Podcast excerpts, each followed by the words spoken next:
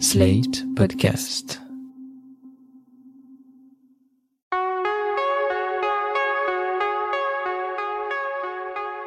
Je m'appelle Thomas Messias, je suis un homme blanc, cisgenre, hétérosexuel, et j'ai mis beaucoup de temps à comprendre que je ne pourrais pas sauver le monde. Et que d'ailleurs, certaines personnes n'avaient ni envie, ni besoin de mon aide.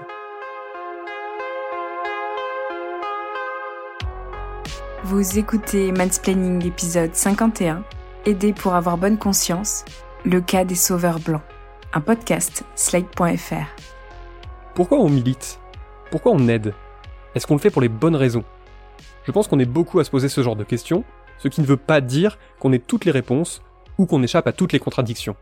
Les hommes blancs cis hétéros sont au cœur de ces problématiques, puisqu'ils cochent la majorité, voire même l'intégralité, des cases du grand bingo des privilèges.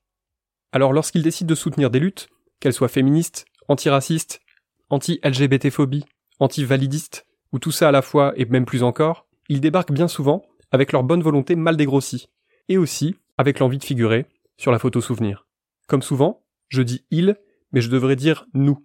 Aujourd'hui encore, qu'il s'agisse de production journalistique ou d'actes effectués dans l'ombre, est-ce que je suis vraiment capable d'affirmer que mes très modestes apports aux luttes progressistes ne sont motivés que par une soif d'égalité et d'équité? Eh ben sans doute pas à 100% non. Notamment parce que ranger totalement son ego dans sa poche, c'est pas une chose facile.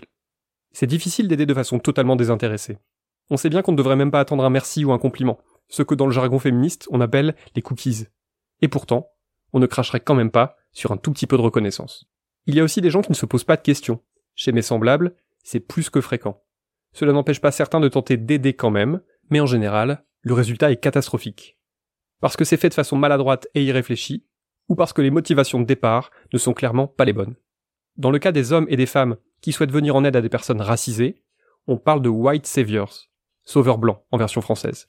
Dans cet épisode, j'ai demandé à Clémence, qui tient la super chaîne YouTube Keyholes and Snapshots, d'éclairer un peu ma lanterne. Salut Au moment où je tourne cette vidéo, nous sommes en juillet, c'est donc l'été. Et pour moi, c'est une bonne occasion de vous parler du complexe du sauveur blanc, ou White Savior Complex, ou White Saviorism.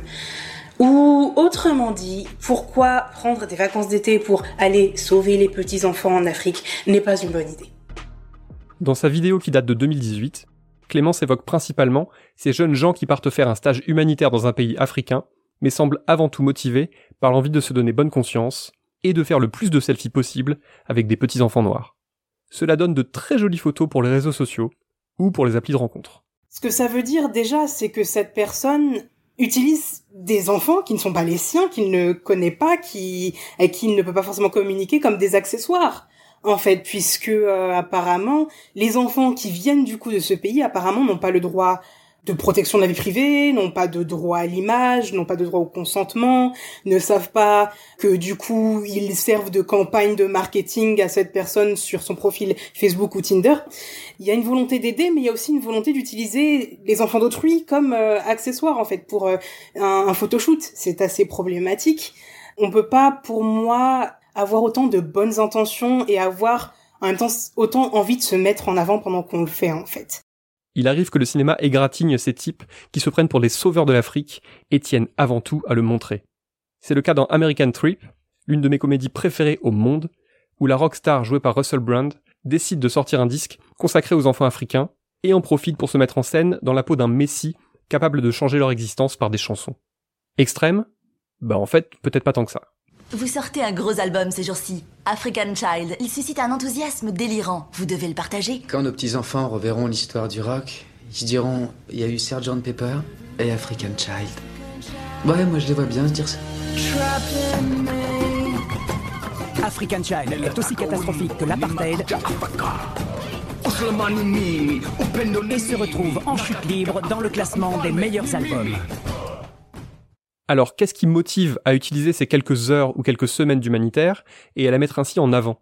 Est-ce que euh, c'est vraiment dans une volonté d'être une bonne personne et de vouloir aider ou si c'est juste euh, pour sa bonne conscience en fait et se dire que bah nous on n'est pas raciste, il y a une fois on est allé en Afrique avec un grand A en 2006 pour donner des cahiers et des sacs de riz et ça fait de nous une très bonne personne. Voilà. C'est ça le, le, problème en fait que soulève ce, ce genre de photos. Voilà, fournir cahiers ou sacs de riz, pourquoi pas, mais ça ne fera jamais de nous des alliés idéaux, ni des leaders des luttes antiracistes. Et c'est d'ailleurs pareil avec les luttes féministes, par exemple. Aller manifester une fois par an contre les violences faites aux femmes, ou partager un tweet féministe par semaine, ça ne peut pas suffire. Ça ne peut pas suffire ni à nous donner bonne conscience, ni à nous auto-consacrer comme des alliés idéaux. Le problème, c'est qu'on débarque dans les assauts ou les cercles militants avec un manque de vécu certain et une assurance pleine d'arrogance, comme si nous pensions savoir mieux que les personnes concernées de quoi elles ont besoin pour accéder à la vie qu'elles méritent. Et ça ne date pas d'hier, comme l'explique Clémence. Le mot est lâché. Et c'est quelque chose qui descend, je pense, du, colonialisme, en fait, parce que c'est vraiment le comment dire le mécanisme descendant des mêmes gens qui ont débarqué dans des continents sur lesquels ils n'étaient pas bienvenus en disant qu'ils voulaient apporter la civilisation, les routes, la médecine, les bonnes mœurs, etc. En fait, c'est vraiment le descendant de ça. En fait, vouloir prendre quelqu'un de non blanc sous son aile et vouloir l'amener vers la civilisation, l'amener vers les bonnes manières, l'amener vers le succès, etc. Voilà, c'est ce qu'on retrouve voilà dans toutes les dans tous les films, que ce soit français ou ailleurs, où euh, il y a un prof blanc qui arrive dans un collège de personnes défavorisées, qui leur apprend à pas dire wesh, voilà, qui va les sauver de leur pauvreté, de leur illettrisme, de leurs parents violents, etc. C'est toujours, c'est la même chose en fait. C'est vraiment la même chose, cette volonté de se mettre au centre de la narration et de la vie de gens qui ne sont pas nous, en fait, de se positionner en héros. Des films dans lesquels des profs blancs hors sol débarquent et sauvent un élève racisé, particulièrement méritant ou particulièrement perdu, il y en a des tas. En France, aux États-Unis et même ailleurs. Dans les plus nuancés, on nous explique évidemment à quel point le prof blanc ou la prof blanche a également appris de cette expérience, mais à la fin, c'est tout de même le ou la white savior qui en sort grandi. Dans la liste, je place aussi bien Esprit rebelle avec Michel Pfeiffer que Les héritiers avec Ariana Ascaride ou Les grands esprits avec Denis Podalides. Dans sa vidéo, Clémence cite Le brio d'Ivan Attal, où le vieux prof joué par Daniel Auteuil commence par humilier l'étudiante incarnée par Camélia Jordana, avant de devenir son mentor dans le cadre d'un concours d'éloquence. Le tout avec une condescendance qui n'est que trop peu remise en question dans le film. Vous êtes encore laissé déborder par vos émotions. Vous auriez dû vous faire sortir. Ça fait des semaines qu'au travail, vous n'en faites qu'à votre tête. Ils m'ont insulté, vous l'avez entendu Oui, et alors? Vous avez bien compris que c'était votre chance. C'est pour ça qu'il a été disqualifié. Il faut que vous appreniez à ne rien prendre personnellement, à mettre de la distance, à vous détacher, à oublier ce que les autres vont penser de vous. Si vous voulez conquérir une audience, il faut d'abord commencer par vous contrefoutre de ce qu'elle attend de vous. Exercice pratique. On y retourne. Je sais que c'est un film auquel il est parfois reproché pas mal de choses, mais je pense qu'Entre les murs de Laurent Cantet apporte à cela un contre-pied intéressant. La dernière séquence dialoguée du film m'a beaucoup marqué, en tant que spectateur, mais aussi en tant que prof. Elle se déroule en fin d'année scolaire, le jour des au revoir, après que le prof joué par François Bégodeau a demandé aux élèves d'évoquer le truc qu'ils ont appris pendant cette année de cours et qu'ils et elles n'oublieront pas de sitôt. Une fois que tout le monde est sorti de la classe, il reste une élève. Une élève noire qui s'approche lentement du prof. Monsieur Ouais. Qu'est-ce qu'il y a? J'ai rien appris, moi. Mais pourquoi tu me dis ça là? J'ai rien appris, ça veut rien dire. Bah, tout à l'heure, tout le monde a, a dit qu'il avait appris quelque chose. Et moi, par rapport à eux, j'ai rien appris. Ouais, mais enfin, tu, euh, c'est pas vrai ce que tu dis, t'as appris autant de choses qu'eux. Tu vois, tout à l'heure, chacun cherchait aussi. C'est, c'est pas forcément facile, tu vois, de, d'essayer de se souvenir comme ça depuis tant longtemps de ce qu'on a appris. Donc bon, Mais je comprends pas. tu comprends pas, c'est-à-dire? Je comprends pas ce qu'on fait. en français? Partout. C'est une scène déchirante. Elle rappelle que les profs ne peuvent pas tout, ou qu'il leur arrive parfois de se louper, mais elle exprime également le désarroi du sauveur blanc, lequel pensait avoir extirpé 100% de ses jeunes disciples de leur misère sociale ou intellectuelle, et qui réalise qu'en fait, ce n'est pas le cas.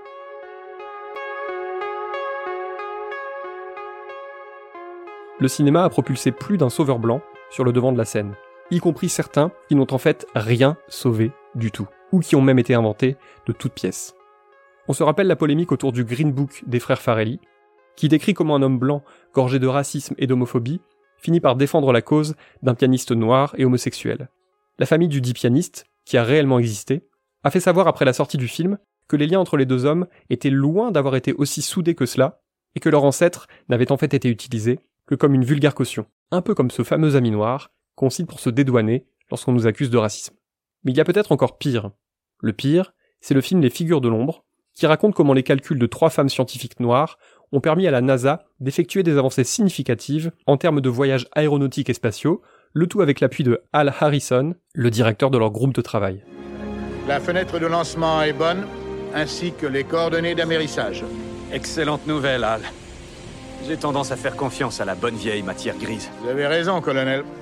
Catherine n'a pu calculer quelques décimales plus loin que ce coûteux tas de ferraille. Je prends toutes les décimales disponibles. Remerciez-la de ma part. Messieurs, lançons cette fusée. Bonne chance, Friendship 7. Je vous remercie, Langley.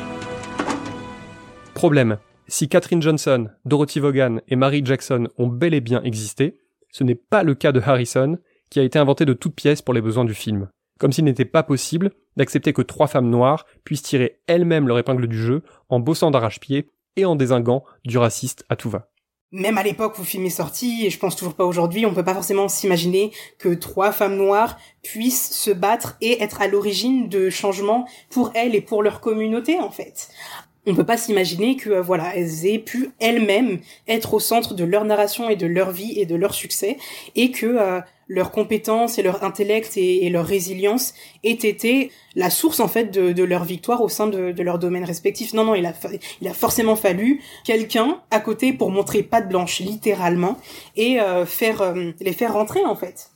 Et euh, c'est vraiment très irrespectueux en fait pour la mémoire de ces femmes. Ok, d'accord, on, peut dire qu'on a rendu justice à leur intelligence, à leurs compétences et euh, aux apports du coup qu'elles ont fournis euh, du coup à la science en, en Amérique. Mais je pense aussi qu'on occulte du coup et qu'on invisibilise l'autre partie d'eux-mêmes qui a été qu'elles ont fait tout ça en étant des femmes noires et que du coup ça a été un combat en soi. J'avais plutôt aimé ce film certes un peu hollywoodien à sa sortie, et je n'ai découvert cette information que bien plus tard.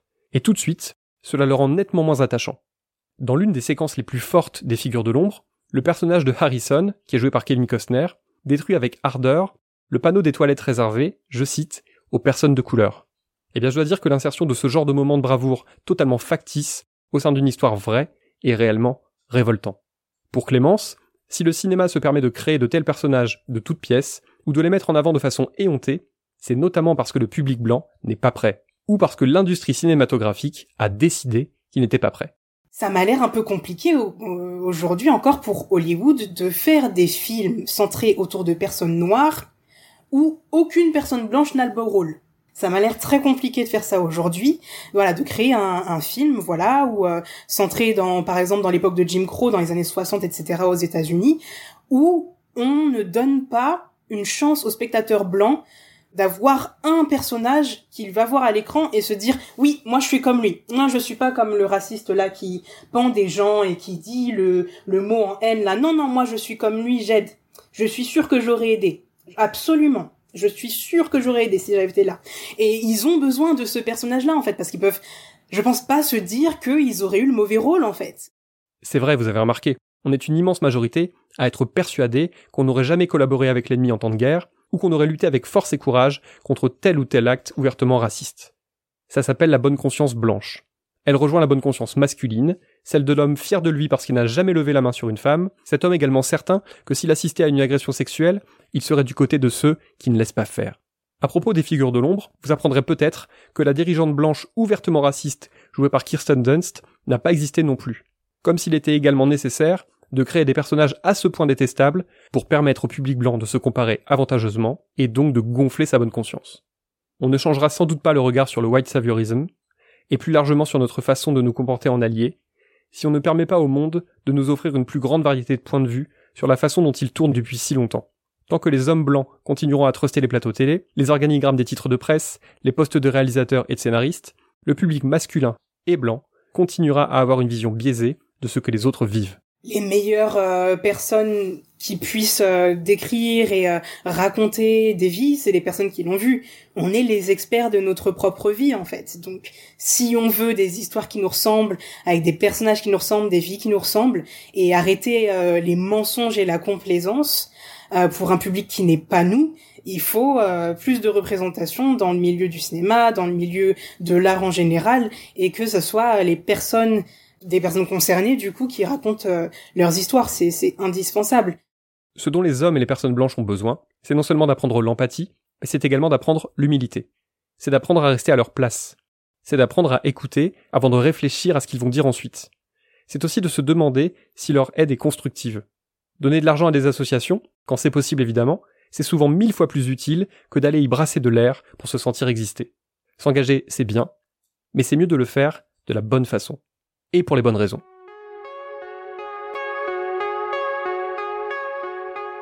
Voilà, c'était l'épisode 51 de Mansplaining, un podcast proposé par Sled.fr. Merci à Aurélie Rodriguez et Benjamin Ours. Si vous avez aimé ce podcast, n'hésitez pas à le dire en nous couvrant d'étoiles partout où vous le pouvez, 5 de préférence, et en en parlant le plus possible autour de vous. Toutes vos remarques et vos questions sont les bienvenues à l'adresse suivante, mansplaining at sled.fr. Vous pouvez aussi me contacter via Twitter ou Instagram, mes messages privés sont toujours ouverts. Toutes les références aux articles, œuvres, vidéos citées se trouvent dans la description de ce podcast. Bonne fin d'année, faites attention à vous et aux autres, et à dans 15 jours pour le dernier épisode de cette fichue année 2020.